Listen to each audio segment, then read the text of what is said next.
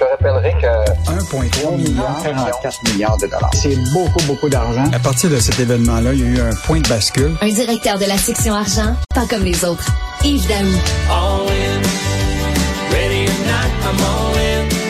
I hit the jackpot, all in. Well, I can bet she feels the same way too. All in. Hey, une petite séance de danse en ligne un matin, Yves. Euh, all in. euh, Montréal est all in, hein, Yves? Écoute, je te, je te passe cette euh, chanson-là de Laurie Leblanc, qui est un chanteur country de- du Nouveau-Brunswick. Écoute, moi, je pensais, Richard, qu'on avait, tu sais, on était passé à autre chose depuis Michael Rousseau, là. Mais la réalité, c'est que, rappelle-toi, il y a cinq ans, quand euh, Valérie euh, Plante avait accueilli trois entreprises ici à Montréal, uniquement en anglais, elle avait dit Good morning and welcome to Montreal. Puis là, aujourd'hui, écoute, l'événement le plus important de l'intelligence artificielle au Canada, qui va avoir lieu au Palais des Congrès, et l'événement a été baptisé All In.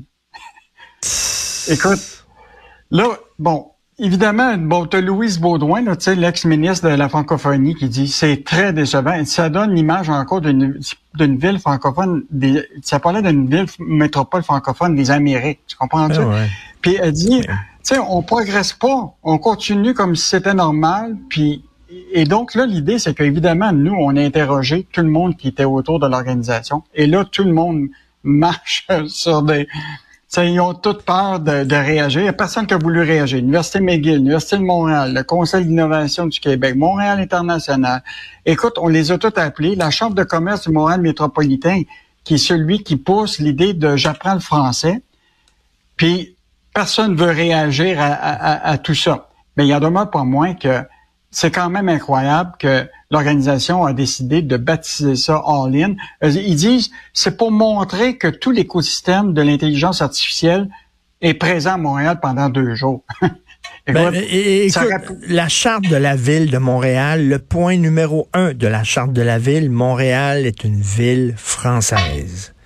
Une ville française. Et là, ben, cela dit, quand on se compare, on se console, parce qu'on va dire à Paris, c'est le genre de, de nom qu'ils auraient utilisé aussi à Paris, les Français. In, Oui, mais Richard, en ça. France, en, en France le, le- le français n'est pas en danger. Exactement. Au, Qué- au Québec, le- le- l'enjeu, c'est qu'on on a à défendre cette langue-là euh, tu sais, dans un monde anglophone. Puis, puis tu sais, la question de, du français tu sais, dans la langue d'affaires, c'est un enjeu depuis, tu te rappelles là, la loi 96. Là.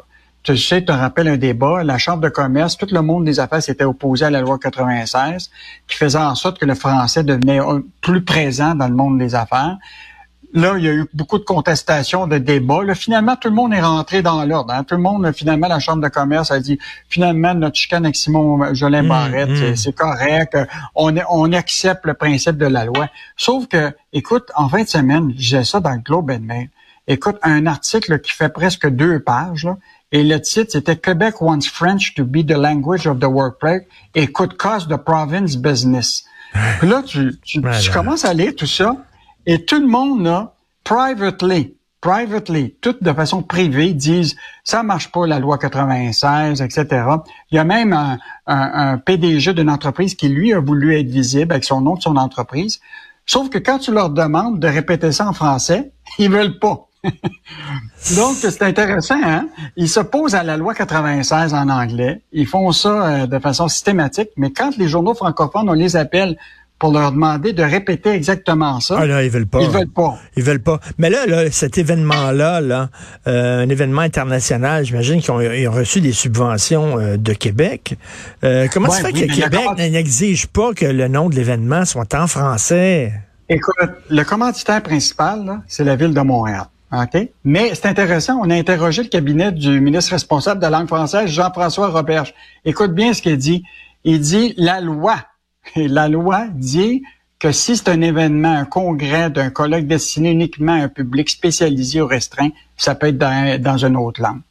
Au lieu de, défendre le concept, de comme l'a dit euh, euh, Louise Baudouin ce matin, c'est encourageons-nous à baptiser des événements francophones, Ah oui. avec un nom français pour qu'on rayonne, puis que même les gens qui sont de, de l'extérieur, même si c'est des anglophones, je suis d'accord, il va y avoir la, la- la traduction simultanée, il va y avoir des documents, Mais la réalité, je, je pense qu'on aurait pu baptiser ça au lieu de all-in, peut-être tous ensemble ou misons ensemble. Ben Il me semble oui. qu'il y a tellement de mots. à- Ben oui. Ah.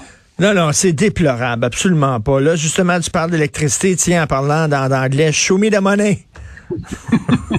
Écoute, quelle méchante bataille déjà, parce que tu sais, bon, hier, là, il y avait le, la conférence des gouverneurs de la Nouvelle-Angleterre et des premiers ministres de l'Est du Canada, qui se réunissaient.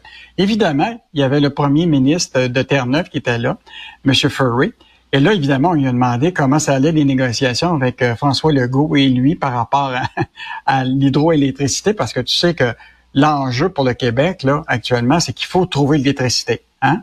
D'ici la fin des deux prochaines décennies, on va avoir besoin là, de 100 TWh de plus d'électricité. Et là, évidemment, on compte sur Churchill Falls pour être capable de compenser cette partie-là. Et là, les négociations sont parties.